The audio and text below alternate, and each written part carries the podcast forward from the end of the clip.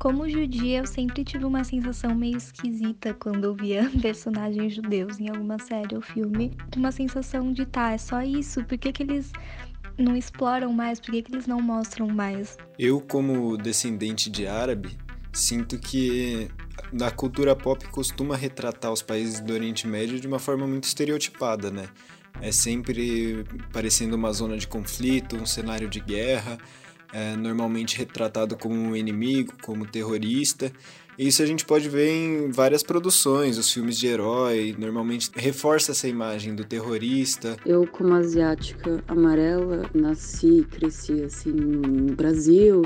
Eu nunca me senti muito representada assim pelo mundo pop, porque realmente tem aqueles clichês muito patéticos assim de pessoas asiáticas que sempre são bons em matemáticas e toda aquela coisa, né?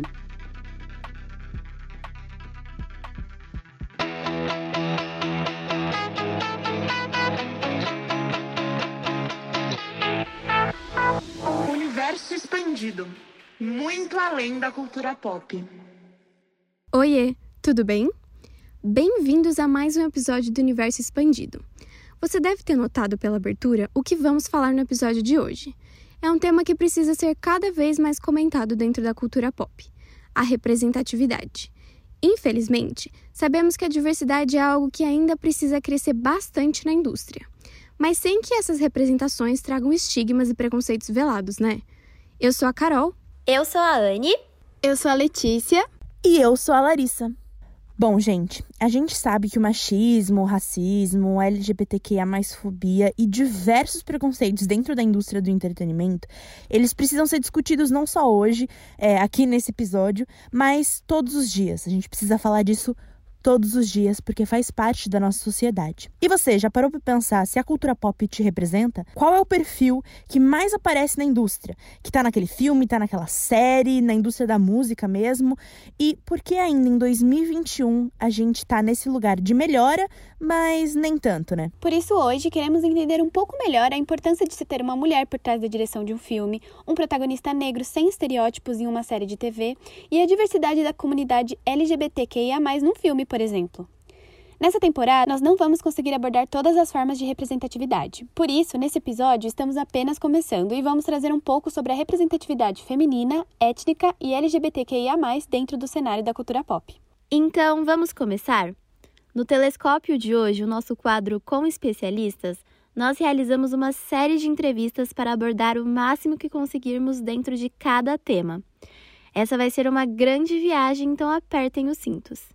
Na nossa primeira órbita, nós falamos com a Patrícia Gomes. Ela é publicitária e criadora de conteúdo sobre cultura pop há muitos anos, tendo trabalhado em empresas como Omelete e a Viacom.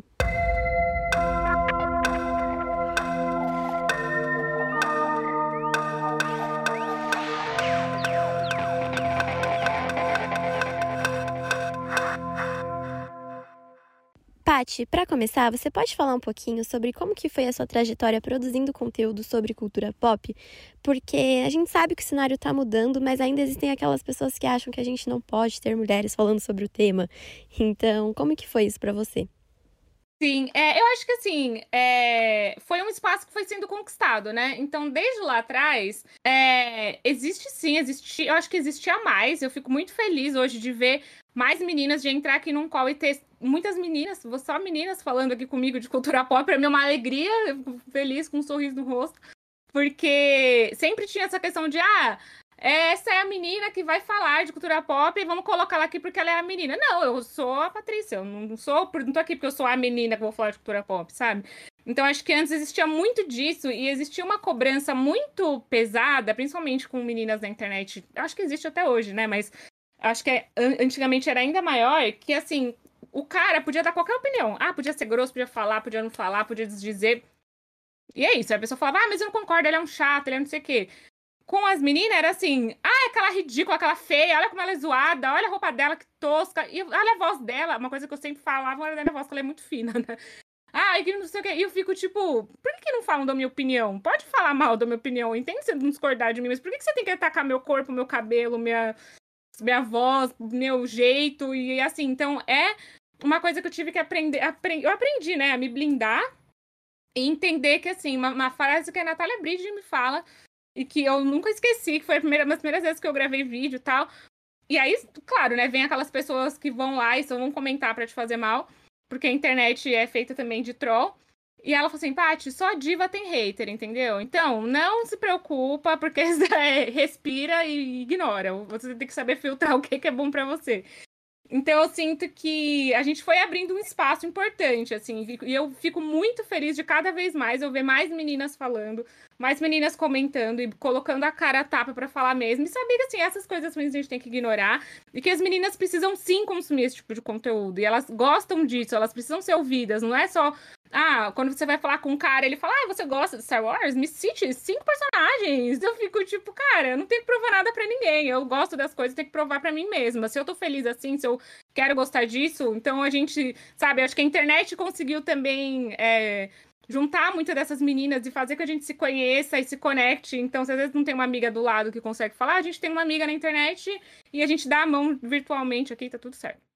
Ô, Paty, trazendo um pouco sobre é, essas novas narrativas que você citou que têm sido criadas, né, para as personagens femininas e tudo mais, a gente também vê uma mudança acontecendo na própria Disney, né? As princesas, as protagonistas da, da empresa têm começado a mudar. Como você vê isso e o que você acha que vai ser o impacto dessa mudança? Eu acho que a Disney ela tem um, uma trajetória muito, muito importante, assim, porque eu acho que várias produções também são retrato do seu tempo, né? Então, retrato da sociedade. Então, não adianta às vezes a gente falar, nossa, mas porque lá atrás a princesa, sim, ela era um retrato do que acontecia lá e que bom que a gente mudou agora, que bom que as coisas estão evoluindo, que a gente tem a Moana, que não precisa ter um interesse amoroso, por exemplo, ela é a Moana e ela tá lá e ela vive, é alegre, que bom, assim. Então eu sinto que essa, esse olhar diferente é um reflexo também da nossa sociedade hoje. Então, é, você, você vê mesmo as princesas, de, as rainhas, né, de Frozen, elas estão ali, elas se apoiam, elas estão juntas e tem toda a treta ali do relacionamento, mas isso não é o principal. Então eu sinto que essa evolução ela é natural e é importante. Eu acho que mais do que ela ser bem vista, ai que legal que você fez, ela é importante para novas gerações de meninas também falarem, ai que legal, olha que diferente. E elas virem as princesas lá atrás e reconhecerem as boas qualidades das princesas lá atrás, a gentileza, elas como elas eram fortes. Eu, eu penso muito, por exemplo, quando eu assisti Mulan, quando eu tinha uns oito, nove anos. E Mulan, pra mim, é minha princesa favorita ever, porque era uma princesa diferente. Eu nunca vou esquecer. Eu reassisti esses dias, eu caí pra trás, porque em Mulan tem uma frase que fala assim: ela, a história da Mulan quando ela vai lá de volta, ela já tá como Mulan de novo, ela volta lá pra cidade imperial. E aí ela começa a falar, gente, mas é uma emboscada, ela tá lá sozinha, né? Ai, meu Deus, por favor, me escutem. E ninguém mais escuta ela. Aí a Mula vira pro Mushu e fala: Mushu, por que, que ninguém me escuta mais? Por que, que ninguém tá falando comigo? Por que, que eles não estão me ouvindo? Aí o Mushu fala: Porque você virou uma mulher de novo. E eu falo: Meu, isso aí foi em 97, sabe? Então aí já existia um, um pezinho assim para você, para as coisas evoluírem. Então eu fico muito feliz hoje de. Não, não tem mais esse pezinho, já entrou com o corpo inteiro e as coisas estão funcionando muito melhor. Bom, Pati, para fechar o nosso papo aqui, eu queria saber a sua opinião sobre a sexualização das mulheres nas produções e na cultura pop. Você acha que esse lugar da mulher hipersexualizada ainda é real ou já tem alguma mudança? Eu fico muito feliz de não participar ativamente, mas de participar desse momento que a mudança está acontecendo, assim como vocês, né? Então, você vê o filme da Mulher Maravilha é um é outra coisa do que você vê uma heroína filmada por um cara, por exemplo. É, eu lembro de assistir Mulher Maravilha e ver as cenas das Amazonas chegando na praia e de eu chorar vendo aquela cena. Não tem nada que chorar aquela cena. Elas lá, tipo. Ah! E eu meu, que coisa bonita, as mulheres lutando, gente. Elas estão lutando que nem os caras, olha que bonito. Eu sim, porque eu falava, cara, eu fiquei a vida inteira vendo só os machos lá fazendo tudo e que legal, eu adorava. Mas quando eu vi uma mulher fazendo isso sem ser sexualizada, falei, é outra coisa, é outro universo. Existe um, um termo chamado male glaze, que é uma crítica aos anos 60, 70. Ela cunhou esse termo para falar do olhar masculino filmando é, uma mulher, assim, filmando o feminino nas telas. E esse male glaze, ele acontece, acontecia muito, né, nos filmes de herói, e a gente tem exemplos muito claros, por exemplo, com a Arlequina a gente vê ela filmada pelo David Ayer em Aves de Rapina, é uns closes assim, você... aí pega ela de baixo, aí faz, aí ela tá aqui, aí ela tá na vitrine, aí filma a bunda dela, é, e você, e ela sempre com a roupinha assim, com o salto. E aí você vê Aves de Rapina, a Arlequina tá lá com um shortinho, a Arlequina tá lá de salto, mas é outra Arlequina. É, ela é filmada de um jeito diferente, ela é vista com olhos, né? Mulheres filmando mulheres, mulheres escrevendo para mulheres, mulheres produzindo mulheres. Com esse olhar diferente, é, é bom a gente conseguir ampliar, né? Mais vozes para o cinema. Então eu sou muito, muito, muito feliz e quero ver cada vez mais mulher na frente das câmeras, atrás das câmeras, produzindo, dirigindo, escrevendo, quero tudo, mulher em todo lugar.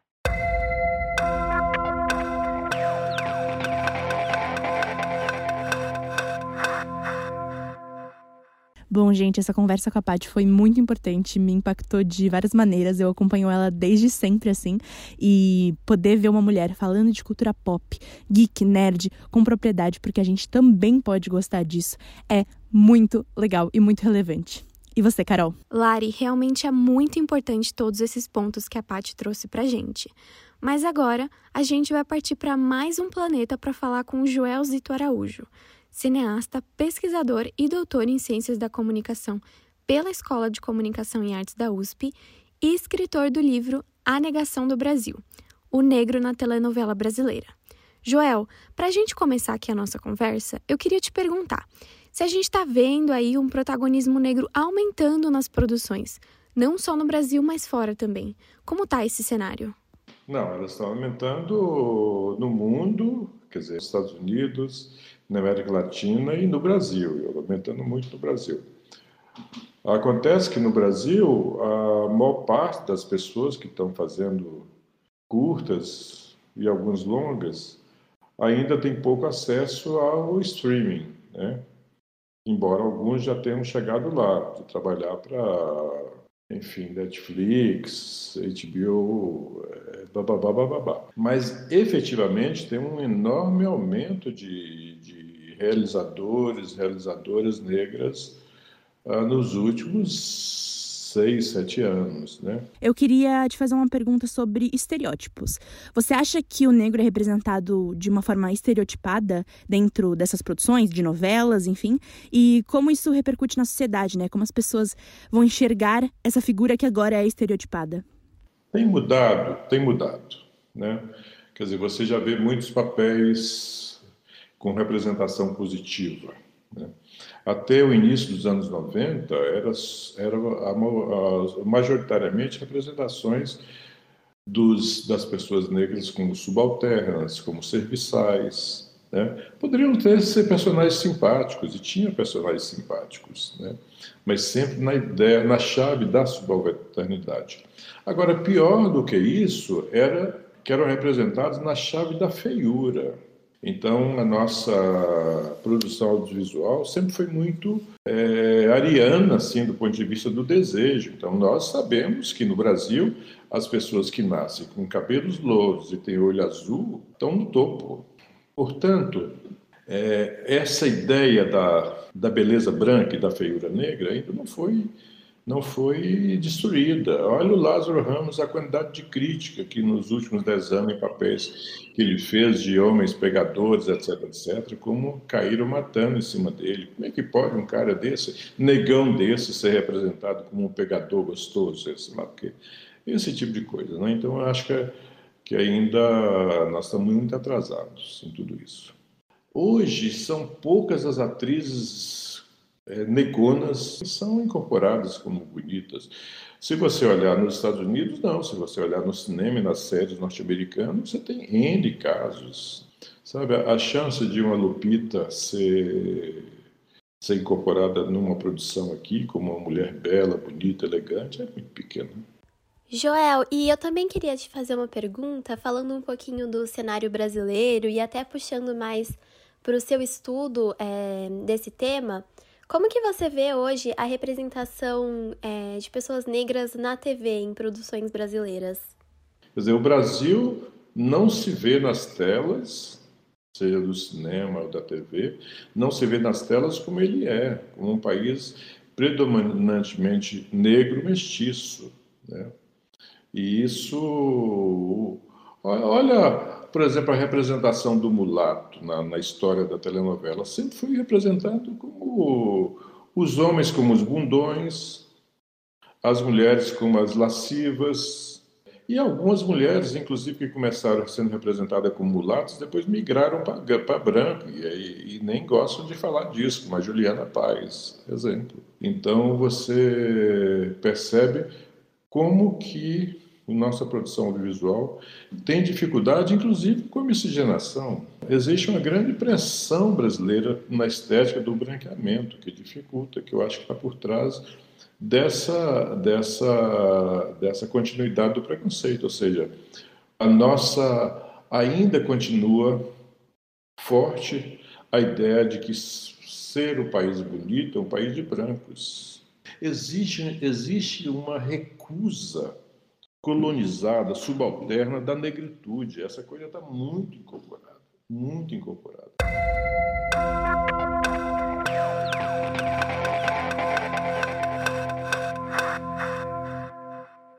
Nossa, o Joel trouxe pontos muito interessantes para nossa conversa. Inclusive, eu queria até relembrar quando ele falou um pouco sobre a questão do Brasil não se enxergar nas telas e ele explicou um pouco as dificuldades que as produções têm em fazer isso, porque eu acho que é um tema bem importante para a gente refletir e prestar atenção cada vez mais. O que, que você achou, Lê? Sim, Anne. E, e, é muito interessante e necessário que a gente tenha também essa visão do entretenimento aqui no Brasil, né? Como estão essas questões por aqui, como nós estamos tratando essas questões de representatividade nas nossas telas. É, é muito interessante a gente ter essa visão para cá também. Bom, agora nós vamos para a nossa última entrevista do telescópio desse episódio. Estão preparados? Nós conversamos com o Caio Batista, o Caco, publicitário e um dos apresentadores do podcast POC de Cultura, que trata questões da cultura pop e da comunidade LGBTQIA. Caco, é, como você vê a representatividade da comunidade LGBTQIA, sendo tratada dentro da cultura pop? Você acredita que todas as letras da sigla são representadas igualmente? Hoje, a gente tem um nível de exposição muito maior que permite com que as pessoas de alguma forma se encontrem representadas, ainda que em representações pequenas. Mas, por exemplo, eu tive um retorno de uma pessoa que veio falar que se via só em mim e na Bielo.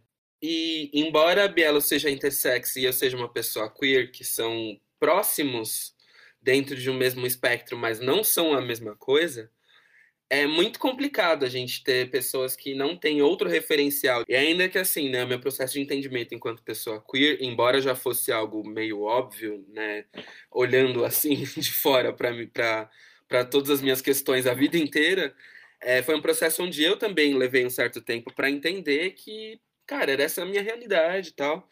Eu literalmente, gente, entendi isso há dois meses atrás, assim. Todo esse processo, assim, é, de representação e representatividade, ele é muito complicado justamente por isso. A gente não pode esperar que todas as pessoas se sintam representadas por uma única figura. E o problema da única figura é que essa única figura ela nunca vai responder por todo mundo. Então, por isso que muitas vezes a gente se incomoda com certas representações, porque elas não refletem a representatividade na totalidade. Eu acho que a gente tem sim pessoas. É, é, eu acho ótimo que a nossa música seja populada assim, por muitas pessoas LGBTQIAP+, e principalmente muitas mulheres trans em destaque. Né? A gente tem Lineker, a gente tem Pepita, são muitas e Urias, e vão ser cada vez mais. As Bahias, ó, cada vez mais vem, vem o nome junto aqui. E eu acho que isso já traz um conforto em termos de representação e representatividade para uma geração que não estava acostumada a, a, vivenciar isso numa, forma assim tão importante, sabe? Se hoje a gente tem é, pessoas como a Pepita sendo contratadas pela Mind e ganhando uma visibilidade absurda, se a gente tem Linda Quebrada sendo aclamada o tempo todo, se a gente tem, sei lá, é, Matheus Carrilho, João, sabe? Se a gente tem até mesmo, né, não fazendo nenhum apagamento à bissexualidade, nem de Luísa Sons e nem de Anitta, que também estão aí representando, eu acho que é importante, mas de todas essas representações e representatividades, todas elas têm um ponto muito diferente, né? E assim, são pontos que às vezes acabam sendo pontos falhos, são coisas que não atendem e não suportam todo mundo. Hoje a gente consegue constituir um universo legal de entretenimento e, e diverso, com, né, com diversas possibilidades e representatividades, felizmente mas eu acho que ainda falta muito, né? A gente ainda está muito para. A gente tem muito ainda para conquistar em termos de espaço. E Caco, pra gente finalizar aqui a nossa conversa, eu queria saber se você acha que tem algum estereótipo de gênero ou em relação à sexualidade na cultura pop. Pode ser em música, produções, enfim. O que você acha? Eu vou falar um pouco da quebra desses estereótipos que eu acho que é interessante. A gente está acostumado a um formato de apresentação de pessoas no pop principalmente por mulheres, é como se as pessoas se tornassem meio que invencíveis, assim, sabe? Do tipo, não sei, a sensação que eu tinha ao ver Britney Spears com uma cobra no VMA fazendo não sei o quê, era meio isso, dela ser poderosa, invencível, forte. Cristina Aguilera fazendo Dirty, não sei o quê, mesmo esquema, tanto que foi uma das principais coisas que me inspirou na vida. Inclusive eu tenho até ela tatuada aqui. Assim, para mim, por exemplo, o Little Nas X ele traz esse nível de, de excitação sobre uma, uma performance, sabe? Do tipo, ele dança numa cama de homens, tá ligado? é esse tipo de coisa, assim, sabe? Que eu acho muito, muito legal da quebra do estereótipo. Porque as pessoas esperam que uma diva pop seja uma mulher. E por que não um homem negro queer? E ainda que ele se identifique né, como gay barra queer, por que não, sabe? Então eu acho que assim, a gente está subvertendo um pouco os estereótipos. Eu acho que existem ainda coisas muito estereotipadas, do tipo, lugar de, das pessoas, né? Aonde as pessoas pertencem e por quê. E eu acho que, felizmente, a gente está conseguindo desmantelar isso de uma forma saudável, sabe? Porque gênero é performance. Ou seja, o que te compõe enquanto homem ou mulher em sociedade são coisas e características e signos baseados em tudo isso que vão ditar, né, para qualquer desavisado o que você é. Então, se a gente entende que tudo isso são coisas reforçadas e que vão passar através de religião, normas, sociedade, a gente entende que tudo isso é imposto. Ou seja, se você fosse livre para ser a mulher que você quer ser, sem ter nenhum tipo de reforço de machismo, religião, qual mulher você seria? Você seria uma mulher? É, e a mesma coisa foi a mesma coisa que eu me perguntei a respeito sobre masculinidade, né? Do tipo, o que compreende a masculinidade? O que é ser homem? Dentro desse ser homem, eu me vejo dentro disso? Sabe? Do tipo, se ser homem é uma performance, a minha performance de homem sempre foi uma coisa que me incomodou. Então são várias dessas, assim, questõezinhas, assim, que eu acho que de estereótipo a gente está começando a quebrar, né, socialmente falando. Então, é, a cultura pop está sendo responsável por dar um pouco dessa borrada, sabe? De informação, assim, no, no que se as pessoas entendem por gênero, no que as pessoas entendem por sexualidade, no sentido de falar, ó, os limites que vocês esperam que a gente ponha tá um pouquinho maior do que isso. E isso eu acho que é um ponto legal da gente ver sobre os estereótipos, porque eles ainda existem e eles ainda perpetuam né, um patriarcado, um machismo, um mundo imperado por homens brancos, héteros e trilili, lá que a gente sabe bem. Infelizmente eles ainda existem. Mas a gente sabe que hoje em dia a noção de mundo das pessoas, felizmente, está se expandindo de uma forma que a gente tem, sei lá, Pablo Vittar cantando linda de calcinha no Caldeirão do Hulk às duas da tarde, sabe? Então, estamos ganhando.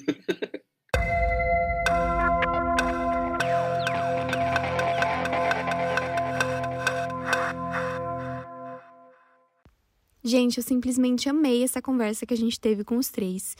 E o que eu acho que mais me marcou, assim, na fala do Caco, foi essa ideia de que, apesar de tudo, a gente tá vencendo, né? Ele comentou da Pablo no Caldeirão e eu lembrei exatamente no momento quando eu liguei a TV num domingo e a Glória Groove tava se apresentando no Domingão do Faustão. Então foi ótimo, assim. Eu fiquei chamando a minha mãe falando: Mãe, olha a Glória no Faustão, super emocionada. E ela, ai, filha, agora que você escuta no carro, né? Eu falei: Exato. Então até minha mãe reconheceu, foi ótimo. Sim, Carol, e é muito bom a gente estar vendo o aumento dessa representatividade, né? Seja na TV ou no cenário musical, em produções, porque acho que cai até naquilo que o Caco comentou sobre quanto mais diversidade, melhor, porque a gente ainda tem muita narrativa para ser contada. E você, Leo, o que, que você achou? Nossa, pessoal, foi demais poder conversar com esses três entrevistados hoje. Foi muito legal saber a visão deles sobre a representatividade.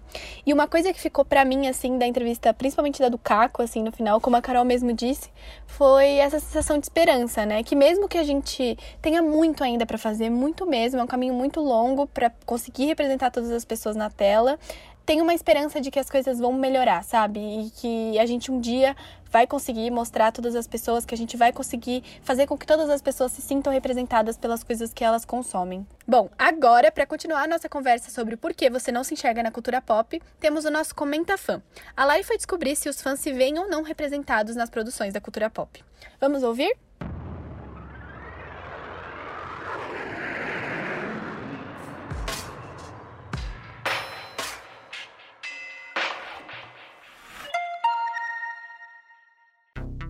Fala aí, meninas! Eu fui dar uma voltinha pelo espaço e acabei encontrando a Juliana Kubota.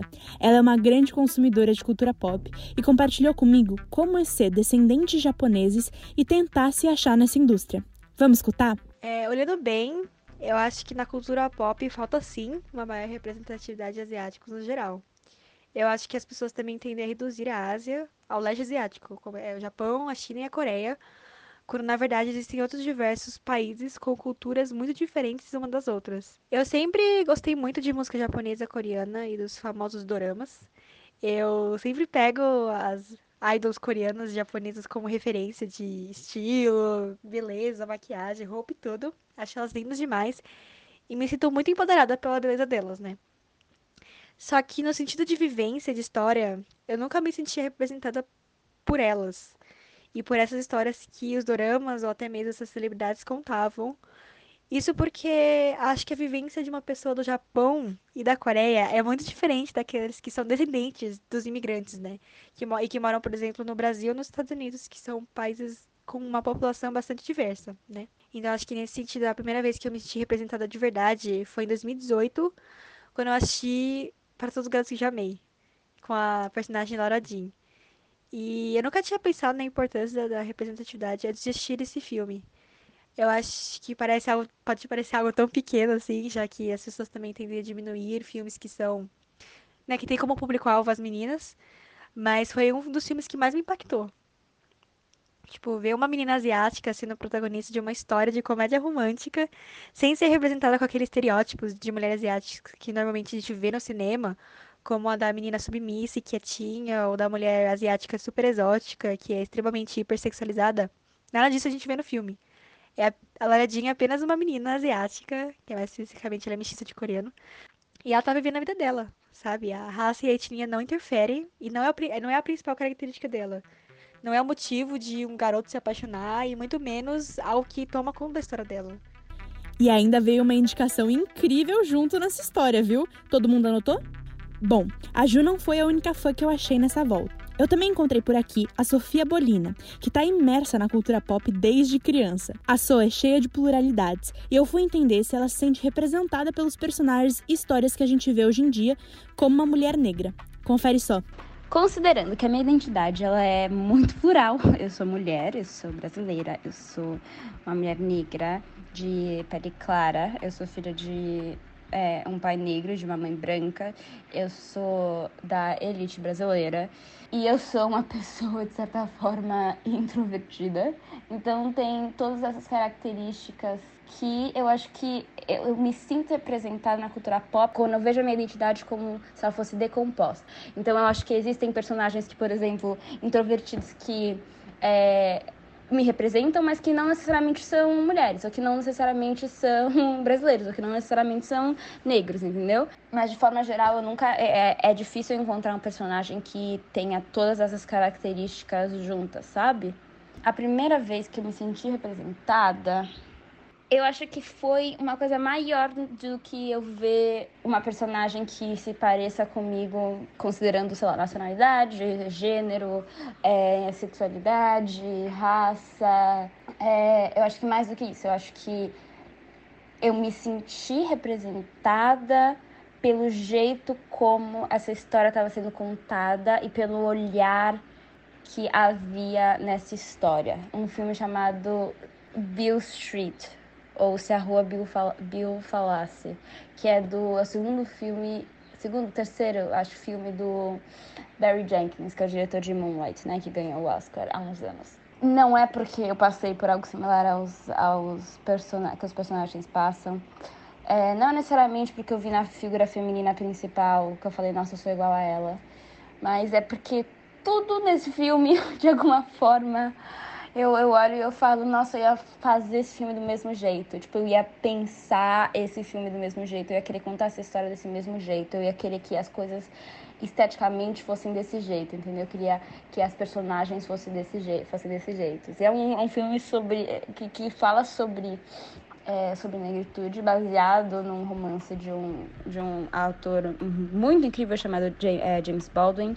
Vocês perceberam que o Comenta Fã desse episódio foi recheado de histórias e vivências sensacionais, né? O depoimento das meninas foi muito tocante e, bom, eu já vou consumir tudo que elas indicaram. E vocês, meninas, o que, que acharam? Eu acredito que esse Comenta Fã veio pra gente reforçar e comprovar cada vez mais o quanto é realmente importante que as pessoas se sintam representadas dentro da cultura pop. Até resgatando um pouquinho o que a Ju falou sobre Para Todos os Garotos que Já Amei, é um filme que tem uma protagonista asiática, mas que o fato dela ser asiática não está ligado ao enredo central da história, não tem nada a ver, é uma comédia romântica adolescente. Então, a Ju mesma disse, foi muito importante para ela se ver representada, foi muito significativo para ela se ver representada nessa história. Então, acho que é muito importante a gente estar tá falando cada vez mais sobre isso e estar vendo cada vez mais isso acontecer nas produções. Realmente, Anne.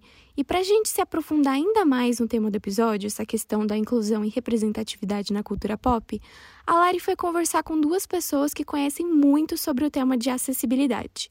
Vamos escutar o que ela descobriu no Fora de Órbita.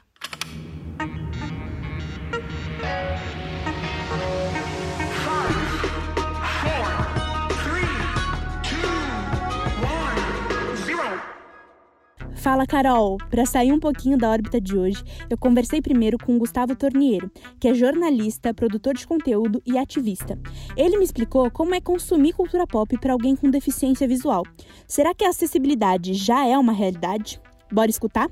Isso começou a entrar na minha vida há alguns anos, lá para o final do meu ensino médio e início da faculdade, quando eu comecei a pesquisar mais coisas, eu, quando eu comecei a assistir mais filmes, a séries com audiodescrição, que é um recurso que transforma imagens em palavras para uma pessoa que tem deficiência visual, né? traduz imagens em palavras. Então é um recurso muito interessante e muito fundamental para a acessibilidade de uma pessoa cega. O que acontece é que hoje, apesar dos avanços, a gente não tem tantas produções com audiodescrição. A gente tem algumas horas obrigatórias na televisão. Então, os filmes, por exemplo, da Globo, grande parte deles possuem sim audiodescrição, mas outros programas não, não possuem. Né? Então, um programa de, de auditório, um programa de esportes, novela, né? Então, entre outros conteúdos da TV aberta e TV fechada que não possuem esse recurso de acessibilidade para pessoas com deficiência visual, pessoas cegas, sem contar né, no, no na falta de, de janela de libras, por exemplo, para pessoas surdas. É, então, a acessibilidade ainda na cultura pop não tem uma maturidade tão grande, principalmente no Brasil. Mas existem boas iniciativas. Ou seja, existem páginas hoje na internet que descrevem os memes, que descrevem as imagens para as pessoas cegas Existe um movimento para a produção de conteúdo acessível na internet, então, para que as pessoas tornem seus conteúdos mais acessíveis, comecem a descrever suas imagens. Pessoas comuns mesmo, que não têm muita, muita noção de como fazer isso, mas que querem aprender, querem entender como isso funciona, como são os recursos de acessibilidade. Então é isso, eu acho que o nosso papel enquanto sociedade é conscientizar as pessoas, é se aproximar de pessoas com deficiência, né, desse público, é ouvir esse público, é trabalhar diretamente com esse público, porque a gente tem um lema na nossa comunidade que é nada sobre nós sem nós. Muito legal poder ouvir o depoimento do Gustavo e saber que sim, a indústria ainda pode melhorar e incluir todo mundo. E nessa mesma viagem eu encontrei também a Rita de Libra, que é uma drag queen e intérprete de Libras. Ela me contou como a língua dos sinais e a cultura pop entraram na sua vida e fizeram a diferença. A língua de sinais, ela começou a frequentar a minha arte desde a época ali da, do teatro inclusivo. porque eu fazia a tradução com qualquer personagem que eu fazia, eu tinha que fazer a tradução para libras do espetáculo, né? Então, depois quando eu comecei a subir no palco sozinho para me apresentar como Rita, aí mudava a cena, porque tudo que eu falava, eu tinha que sinalizar, porque tinha pessoas surdas ali na plateia que estavam assistindo, eu não podia deixar elas desassistidas, porque igual a pessoa, um amigo, por exemplo, vai lá assistir a minha apresentação, mas ele não entende nada porque eu não estou sinalizando ou não tem um outro intérprete ali, sabe? Então eu trabalho alimentando as mídias sociais, tentando sempre trazer essa parte de musicalidade para a pessoa surda, mostrar a nossa cultura pop LGBTQIA+, para os LGBTQIA+, surdos, que não, não são vistos pela sociedade dentro da nossa bandeira LGBTQIA+, eles não são assistidos, parece que não existe, porque agora que as pessoas estão começando a se preocupar um pouquinho mais com essa parte, essa questão de acessibilidade. Eu trabalho para a prefeitura aqui da cidade e eles sabem do meu trabalho como Rita. Tem vezes que eu vou de Rita para o trabalho e isso não me impede nada. Eu acabo sendo a referência. Eu sou a primeira drag a ser intérprete de Libras. Eu me inspirava em mulheres que são empoderadas na Libras, então aquilo ali me motivava e eu acabei usando meu personagem ali junto, porque e encontrei meu lugar. No começo levei muito tapa na cara, as pessoas achavam que não, que não ia dar certo, e agora tá dando certo. E já tá vindo outras drags também que estão começando a surgir para sinalizar. É muito legal poder ouvir sobre o trabalho e a história da Rita, que tá sinalizando para todos, né? Os depoimentos desse Fora de Órbita tiraram o fôlego. Eu adorei. Mas nossa viagem pela galáxia terminou por hoje e agora vamos voltar para a base. Que sorte a nossa, né, gente? Poder ouvir essas histórias tão incríveis que a gente teve agora no Fora de Órbita. É muito legal ver como a cultura pop pode chegar para todo mundo. Achei muito, muito, muito bacana. Bom, só que o nosso episódio está chegando ao final, né? Mas não sem antes dividirmos com vocês nossas indicações incríveis de produções que trazem a representatividade nos bastidores, nas frentes das câmeras, em todo lugar. A minha indicação é a série Insecure, que é estrelada, idealizada, roteirizada e em alguns episódios até dirigida pela Issa Rae. A série conta a história de uma jovem mulher negra e situações da vida dela. É, é, muito legal da série que traz uma representatividade muito grande, tanto na frente quanto atrás das câmeras, o que, faz, o que fez com que a série conquistasse muitos fãs e tivesse tantas temporadas como tem agora. E você, Carol, o que, que você trouxe pra gente? Bom, gente, a minha indicação é o filme Retrato de uma Jovem em Chamas, que relata o amor entre duas mulheres no século XVIII. Então tem uma trama assim bem envolvente que vem impactando muitas pessoas positivamente. Então eu acho que vale a pena conferir. Gente, eu trouxe um livro dessa vez. É um livro brasileiro, se chama Você Tem a Vida Inteira. O autor é o Lucas Rocha. E é uma leitura muito leve, divertida e é bem importante porque fala sobre o vírus HIV. Então o livro ele é contado a partir de três pontos de vista diferentes e aí vai acompanhando a história desses três meninos que a vida deles é, se conectam e é muito importante a gente falar disso porque tem muito tabu, né? Então é um livro que consegue tratar é, desse assunto de uma forma muito sensível e ele é cheio de referências à cultura pop. Olha, Anne, eu fiquei com vontade aqui já, tá bom? Inclusive, eu espero que vocês todos sigam essas indicações, porque elas são muito importantes. A minha é, na realidade, da música. Jupe do Bairro, para quem não conhece, é uma mulher trans, negra, gorda, cantora, compositora, apresentadora, ou seja, ela faz basicamente tudo. Ela apresentou, junto com Linda Quebrada, o primeiro talk show comandado por uma pessoa transexual. Então, você vê a importância que ela tem Bom, gente, infelizmente o nosso episódio de hoje vai terminar por aqui. Calma, não chorem. Eu sei que todo final de episódio vocês ficam o quê? Muito chorosos querendo mais. Mas semana que vem tem mais. A gente tá guardando mais umas surpresas por aí. E eu espero que esse episódio tenha sido muito importante, que tenha feito todo mundo refletir aí um pouco dentro de casa é, sobre enfim, além do seu papel na sociedade, mas a indústria da cultura pop como um todo, porque a gente aprendeu muito. E é isso. A gente se vê semana que vem. Um beijo e tchau!